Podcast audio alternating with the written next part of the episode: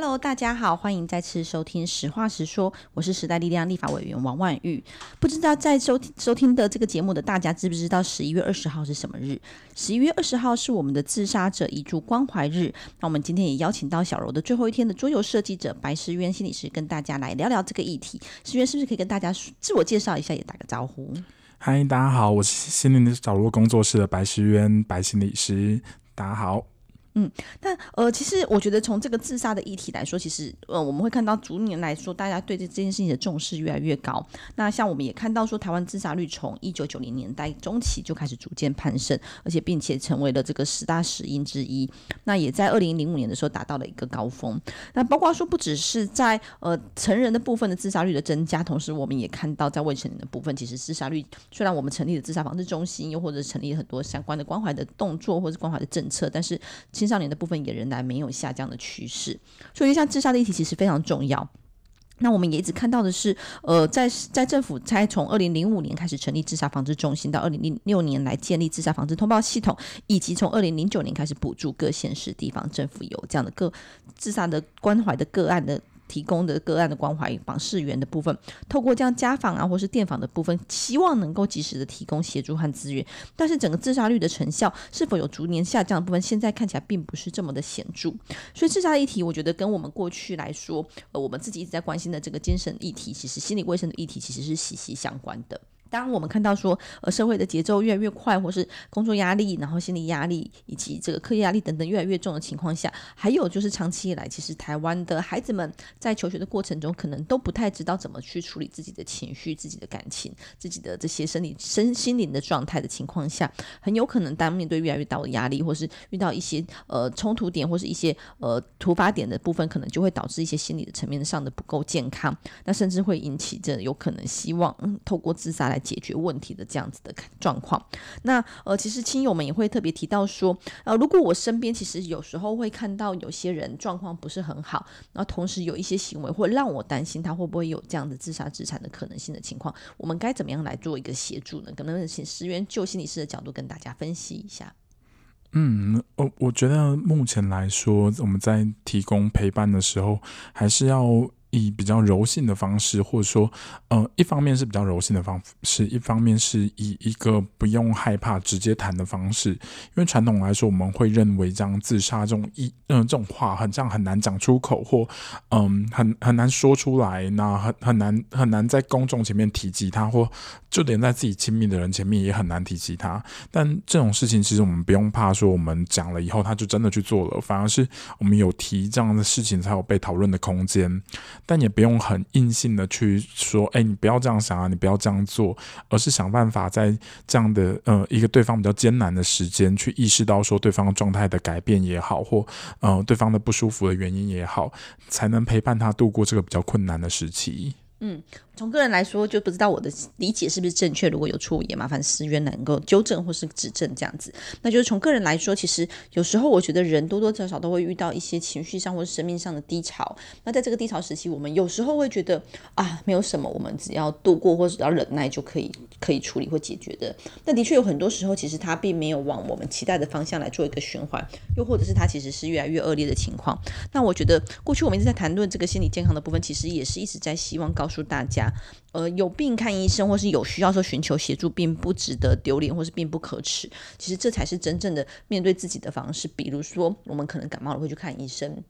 我们可能有心脏病，我们会去寻求医生的协助。那当然，心理的健康也是其中一种状况，那也是一种呃严重的话，其实也可能会变成一种疾病，包括我们之前曾经提过的忧郁症啊等等的部分，忧郁症、躁郁症部分可能都会是一个状况，其实应该要积极来做处理。所以，首先在个人的部分，我们就很希望大家能够试着去呃感关系自己的心理状态、自己的情绪，因为呃我自己觉得说，看待这个社会议题上，像我身边经历过这个自杀者的这个状况是一个男性，那我觉得男性其实在我们那个。时代尤其会肩负着说，你有问题，你要忍耐，你要坚强，你要能够不哭，你要能够克服这些问题，这样子的状况是，我觉得那反而是导致这个压力像滚雪球般的越来越大，然后在自己的心里没有办法寻求协助。所以我觉得，呃，真的应该要打破过去的这个传统的性别的窠臼，然后以及更加了解自己。我们有机会更加了解自己的时候，才知道自己需要什么，同时也不应该吝于求助。那刚刚诗渊有提到说。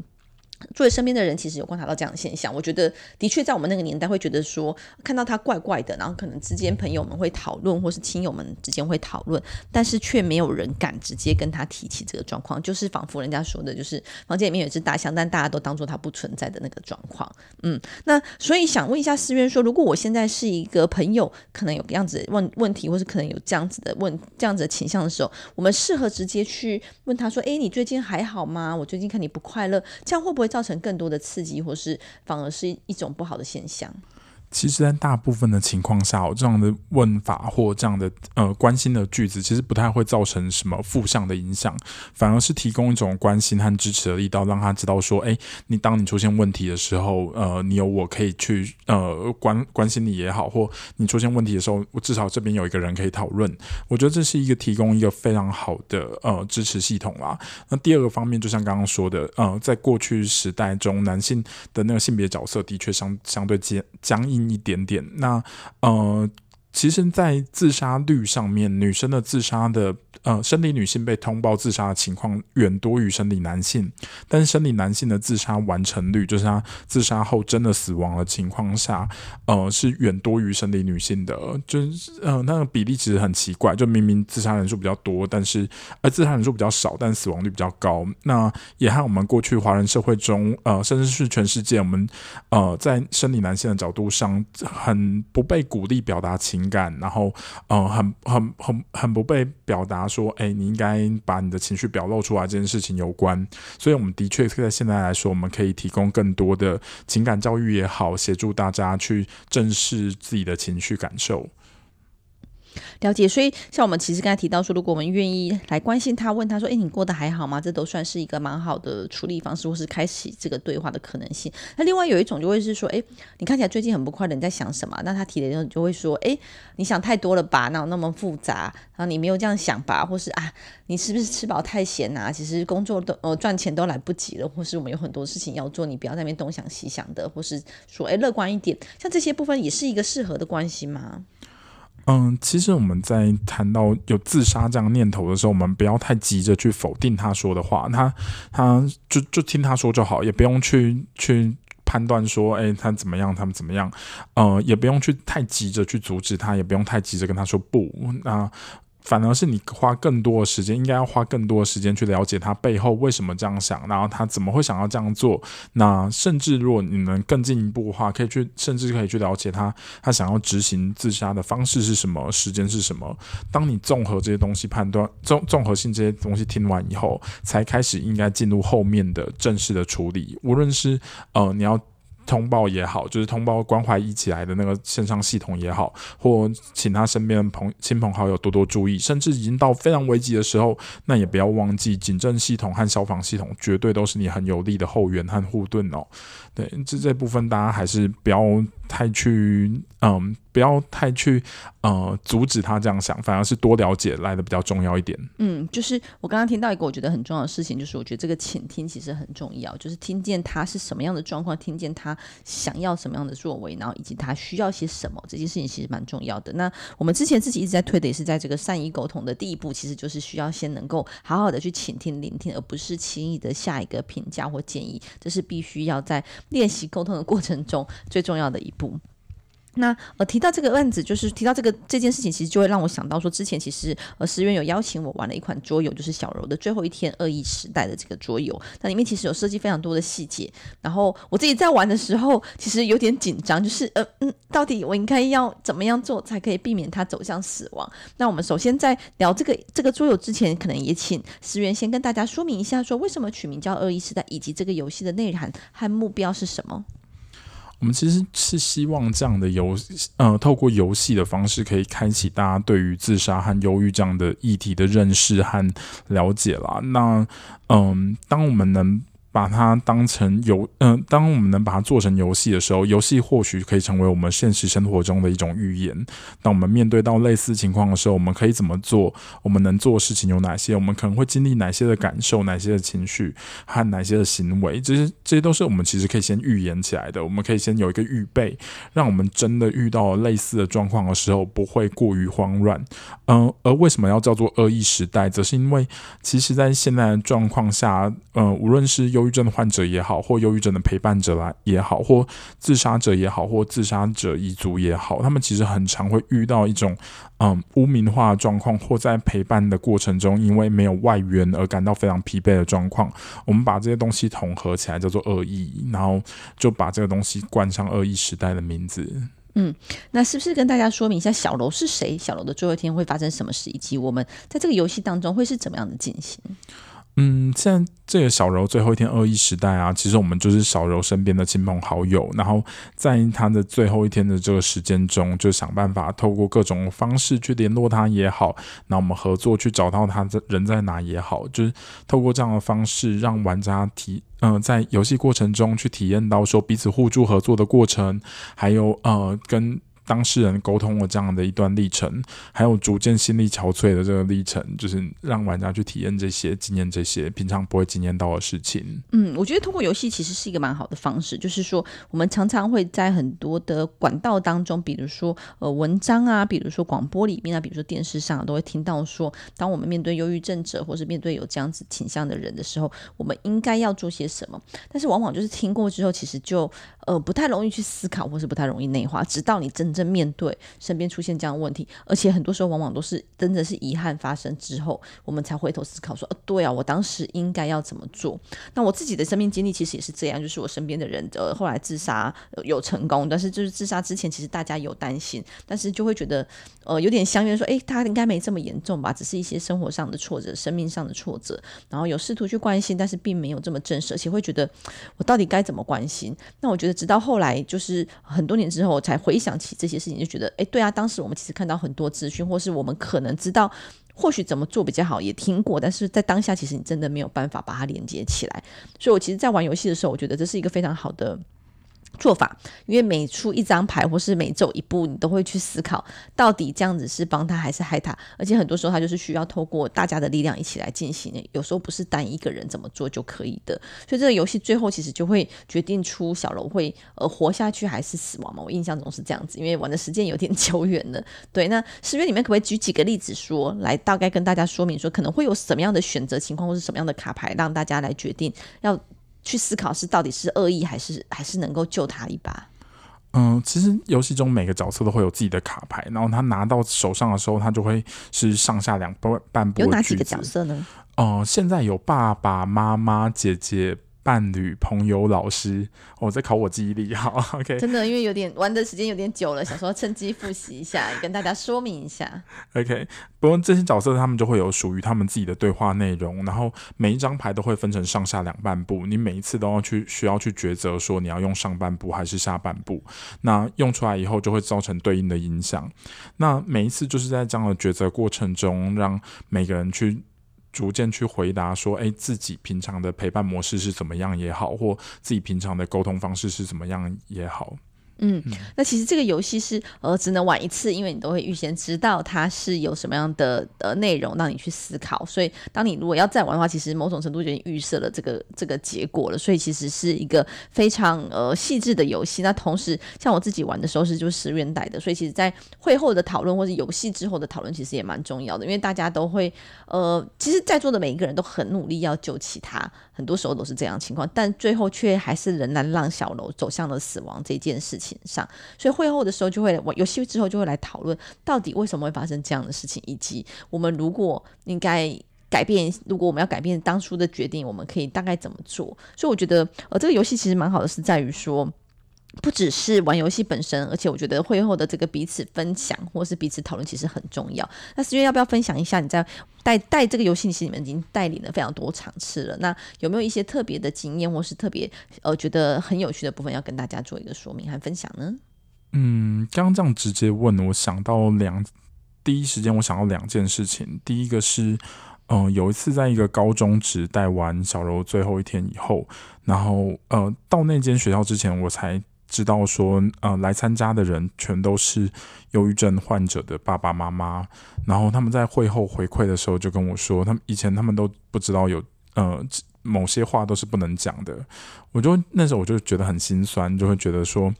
哦、呃，的确就是我们现行的教育体制中或现行的环境中，其实很多资讯是没有那么。容易取得的，或嗯、呃，你的渠道取得管道是非常少的。那我们是不是能透过其他方式把这一块补强或补齐？我觉得这是我们现在可以想的。另外一件事情是我们这次，呃，因为小的最后一天，二一时代才刚制作完成，然后才刚走完募资流程，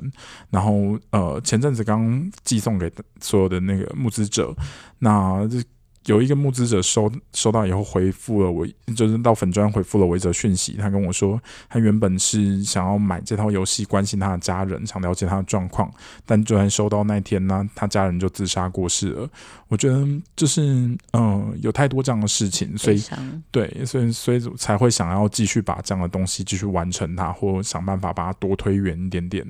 嗯，刚刚思源提到的第一个印象深刻的事情，就是说有带来一场活动，都是这个忧郁症者的家人的情况下，那的确其实里面有很多时候，这个恶意，就刚才提到这个恶意，有可能不是呃真心想要去做的，但是就是在我们的好意之下，但是却成转成了一个恶意的结果。那我觉得这是非常让人难受的。就当我们知道这件事情的时候，我觉得是让人家很难接受的。那我们当然希望的是说，不要真的事情发生之后，我们才知道这件事，而是可以透过游戏的方式多思考，然后多关心这个议题，让我们的大家都能够尽量往心理健康的方向去移动，或往那边去推进。那呃，思源，你那时候那想做这款游戏是怎么样的起心动念？为什么是选择的这个主题？